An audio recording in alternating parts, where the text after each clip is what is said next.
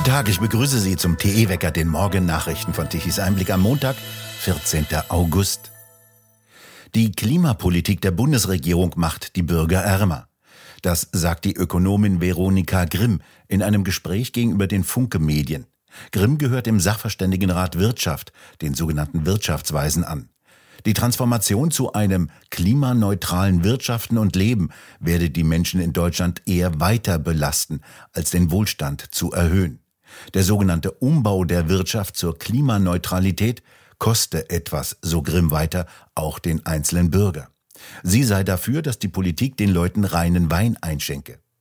Der derzeitige Kanzler Scholz dagegen spricht immer wieder von einem neuen Wirtschaftswunder, das angeblich aufgrund der grünen Transformation bevorstehe. Grimm kritisierte ein mögliches Konjunkturprogramm, das die Ampelkoalition will. Jetzt verspreche man in einem Umfang Fördermittel, in dem sich das nicht durchhalten lasse, auf Kosten des Handlungsspielraumes künftiger Generationen. Trotz der inzwischen errichteten Flüssiggasterminals könnte es bei der Gasversorgung im Winter wieder eng werden, sagte Grimm. Idealerweise werde die Bevölkerung ähnlich sensibilisiert wie im letzten Jahr und werde dann auch sparsamer heizen, sagte sie. Im neuen Sonntagstrend des Meinungsforschungsinstitutes INSA verbessert sich die SPD gegenüber der Vorwoche leicht um einen Prozentpunkt auf 20 Prozent. CDU, CSU und Grüne verlieren jeweils einen Prozentpunkt und kommen auf 26 bzw. 13 Prozent. Die Werte der AfD bleiben mit 21 Prozent, die der FDP mit 7 und die der Linken mit 5 Prozent gegenüber dem vergangenen Sonntag unverändert. Damit wäre die Regierung Scholz deutlich von einer parlamentarischen Mehrheit entfernt, so INSA. Die nächste Bundestagswahl steht in gut zwei Jahren an, im Herbst 2025. Die gegenwärtige Innenministerin Faeser, SPD, will eine Umkehr der Beweislast bei Kriminalität von Clans prüfen. Den Vorschlag hat die Berliner Innensenatorin zur Bekämpfung der organisierten Kriminalität ins Spiel gebracht. Danach müssen Tatverdächtige darlegen, dass sie Vermögen auch wirklich legal erworben haben. In Italien zählt diese Umkehr der Beweislast zu einem der wichtigen Bausteine im Kampf gegen die Mafia. Nach bisher geltendem Recht sind die Strafverfolgungsbehörden in der Pflicht zu beweisen, ob Vermögen illegal erworben wurden. In Nordrhein-Westfalen stimmte Innenminister Reul CDU dem Vorschlag zu, wenn Verdächtige selbst nachweisen müssten, wie sie beispielsweise ohne große erkennbare Einkünfte Millionen Euro für Häuser zahlen konnten. Ein neuer Shootingstar sorgt in der amerikanischen Politik für erheblichen Wirbel. Ein indischstämmiger Unternehmer will für die Republikaner als Präsidentschaftskandidat antreten. Tischis Einblick-Korrespondentin in Florida, Suse Heger, ist sich ziemlich sicher und wettet, dass wir künftig noch viel von ihm hören werden. Frau Heger, wer ist denn das? Ja, Vivek Ramaswamy, äh, ein indischstämmiger Entrepreneur. Er ist erst äh, 38 Jahre, gerade erst 38 geworden, Mitte August. Vivek ist ein Self-Made Man. Seine Eltern sind aus Indien eingewandert in die USA. Er ist in den USA geboren worden, kann also für die Präsidentschaft kandidieren. Das ist ja eine der Voraussetzungen, dass man in den USA geboren sein muss.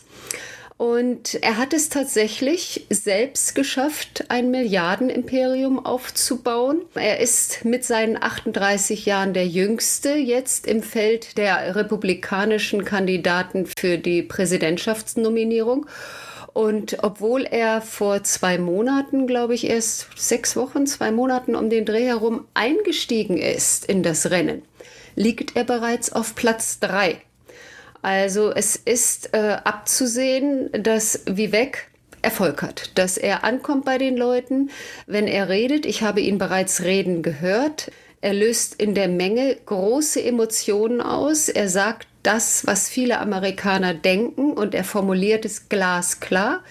Er ist ein äh, hochintelligenter, charmanter Mensch. Er kann sehr gut formulieren, sehr klar. Er ist in seinen Positionen eigentlich sehr dicht bei Trump, sieht Trump auch als sein Vorbild, gerade was sowas betrifft wie Drain the Swamp, die Washingtoner Elite ausdünnen, ist er sehr bei Trump, sagt aber, dass er selbst deutlich radikaler ist, weil er ist nicht auf der Seite der Reformen, er ist auf der Seite der Revolution. Das ist für eine republikanische Partei ist das ein Novum. Wo soll diese Revolution hingehen? Er will tatsächlich den großen Chaos machen. Er will das FBI abschaffen, er will andere Behörden abschaffen, er will einen kompletten Austausch des Personals, sollte er Präsident werden.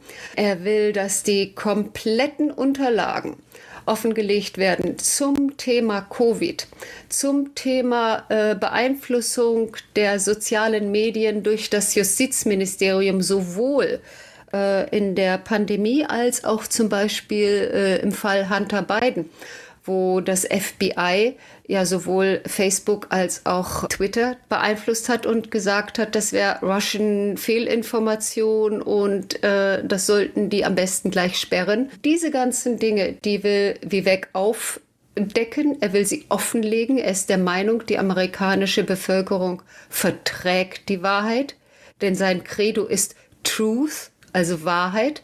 Und er sagt, dass nur die Wahrheit, nur dass die Offenlegung all der Vorgänge in diesen letzten Jahren, nur sie würde die tiefen Wunden heilen, die das Land zurzeit spalten. Und was für ein Amerika schwebt ihm vor? Politisch liegt er ja dicht nah an Trump, sagen Sie.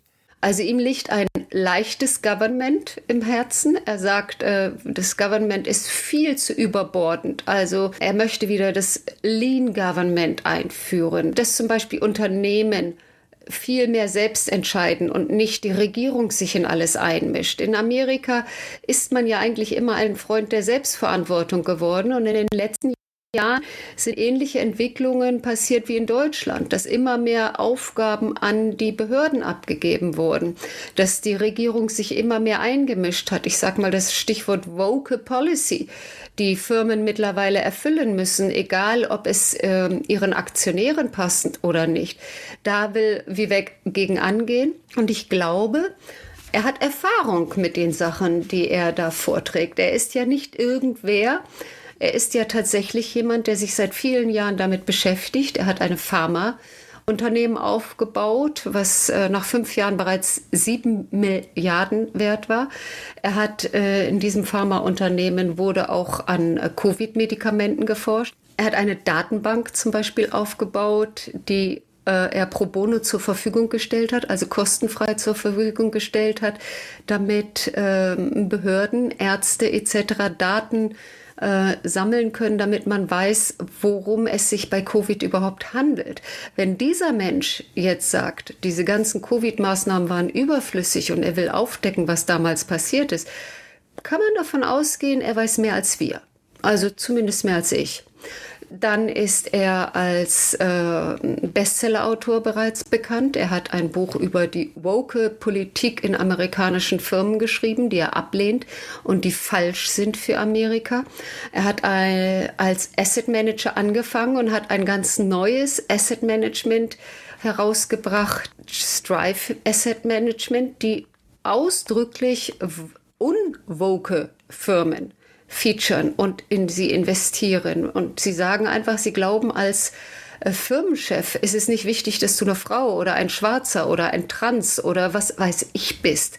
Als Firmenchef ist es wichtig, dass du weißt, was du tust und dann kannst du sein, was du willst. Suse Heger, haben Sie vielen Dank für Ihre Informationen. Gerne doch.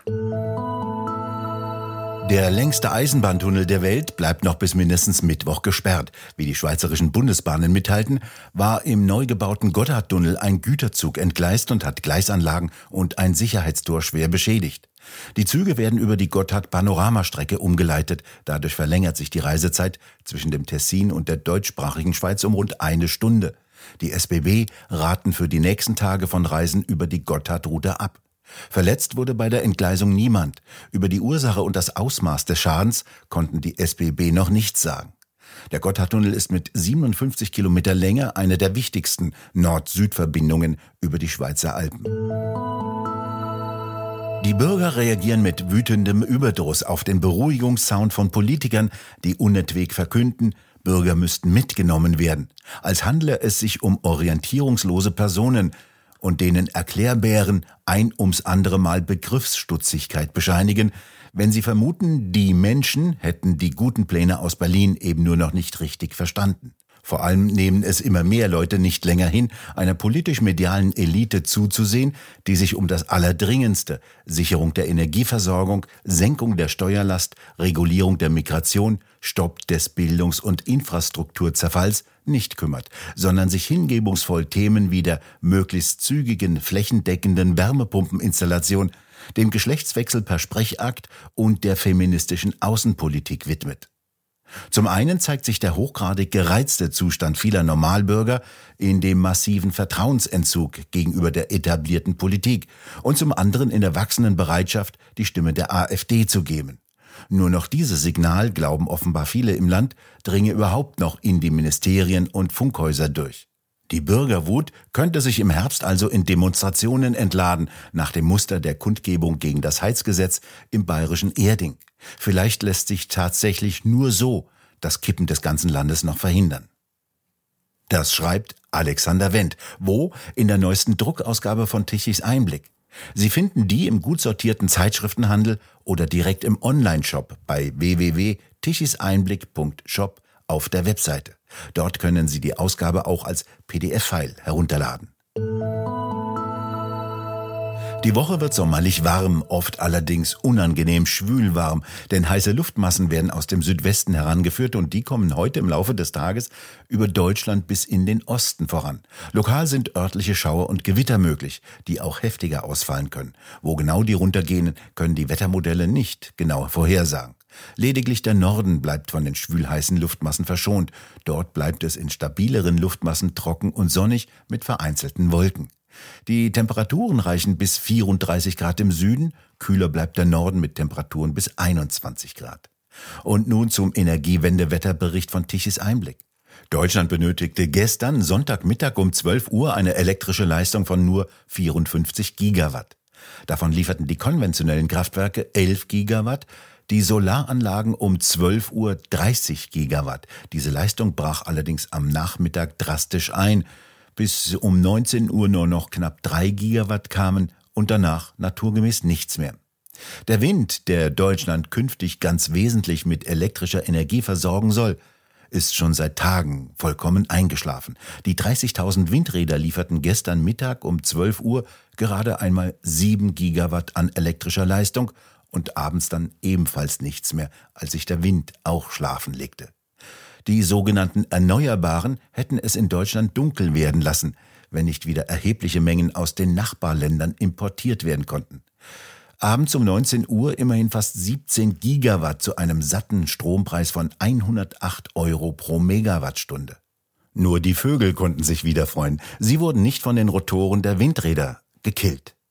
Die machten nämlich das, was ein Windrad in Deutschland am meisten tut, stillstehen.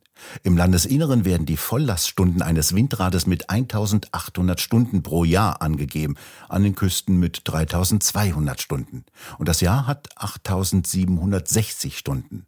Wir bedanken uns fürs Zuhören. Schön wäre es, wenn Sie uns weiterempfehlen. Weitere aktuelle Nachrichten lesen Sie regelmäßig auf der Webseite tischiseinblick.de und wir hören uns morgen wieder, wenn Sie mögen.